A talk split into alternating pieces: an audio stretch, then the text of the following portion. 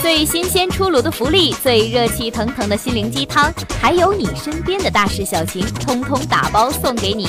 这里是热点 N 加一，行走的信息随身听。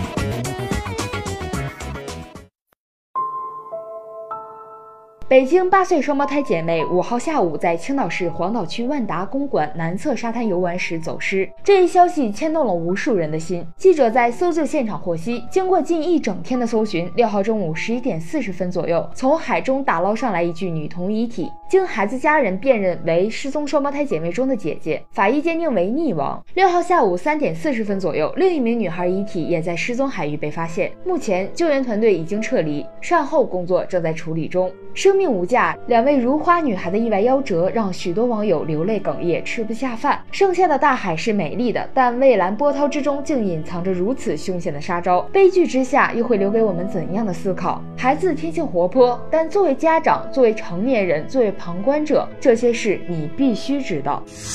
二零一七年，陕西咸阳的一位母亲带孩子去水上世界玩，她站在水池里玩手机，孩子就在她身后悄无声息地溺水而亡。很多人都说，怎么会没人听见孩子的呼救呢？大家都聋了吗？然而事实是，孩子在溺水过程中根本没有办法发出呼叫声。很多人都以为溺水的人会大喊大叫、惊慌失措，实际上，很多时候他只是站立的样子，或者好像在水里垂直爬一个隐形的楼梯。人溺水的时候会本能自动先保护呼吸系统，其他身体部位都是次要，所以不可能说话或者溅水来引起别人注意力的。所以，如果你看到有孩子水里情况不太好，请不要怕麻烦，不管认不认识，请大声喊一下这个孩子。如果这个孩子不回答，宁可你判断错了，也要跳入水里去救这个孩子，也许你就会救起一条宝贵的生命。不要先找他的家长，请直接救孩子，因为从溺水的刹那开始，我们几乎只有几十秒的时间将溺水者。救起。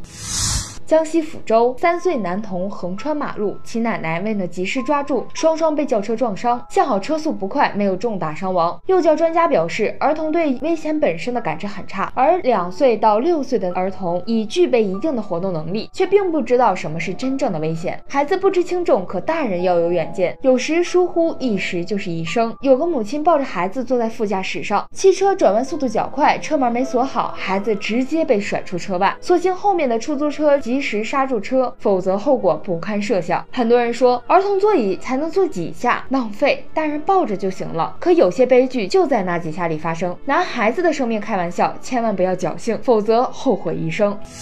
有些家长认为把车停在阴凉的地方，过一下就回来。但是高温天气，车内可以达到五十度，且不论暴晒或阴凉。安徽省一对小姐妹爬入未上锁的车内玩耍，就因没能及时出来而发生意外。经法医确定，姐妹俩是在车内高温下窒息身亡的。六月十九号，在江西分宜县，两位家长下车办事，却将孩子留在车内近二十分钟。那天当地气温高达三十六摄氏度，被困在车厢内的孩子近乎虚脱。关于此类事件的。科普也不在少数。一，在室外温度达到三十度的情况下，即便是比较凉爽的地方，车内温度也能在一个小时内升到四十七度，即使开了车窗缝，也完全没有任何用处。二，小孩不能像大人一样调节体温，尤其是三岁以下的孩子，被锁在密闭的车厢内十五分钟，大脑和肾脏就会受到损伤，超过半个小时就有可能造成孩子脱水、中暑、休克，甚至窒息死亡，造成不可挽回的悲剧。对于十五岁以下孩子，除去车祸，外，车内中暑已经成为车辆相关死亡事件的第二位致死原因。当你身为父母后，有一件事就变得非常清楚，就是保护好你的孩子。如果孩子要单独外出，身为家长的你，这四个知道一定要了解：孩子要去哪儿，和谁一起去，去干什么，什么时候回来。失去就在一瞬间的疏忽，不管是多么珍惜的东西，往往是一瞬间就会触碰不到。最后再次呼吁。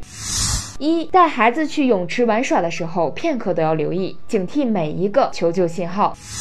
二有事需要外出的时候，一定别把孩子关在车里，他会害怕，会哭泣，会窒息。三你要告诉孩子远离窗边，人没有翅膀，不要爬高。四你要告诉他，大人是不会向小朋友求助的，乐于助人很好，但是要在第一时间让家长知道。孩子们来世间一趟，还没看够这个世界的美好，他们要面对的不应该是死亡，而是阳光。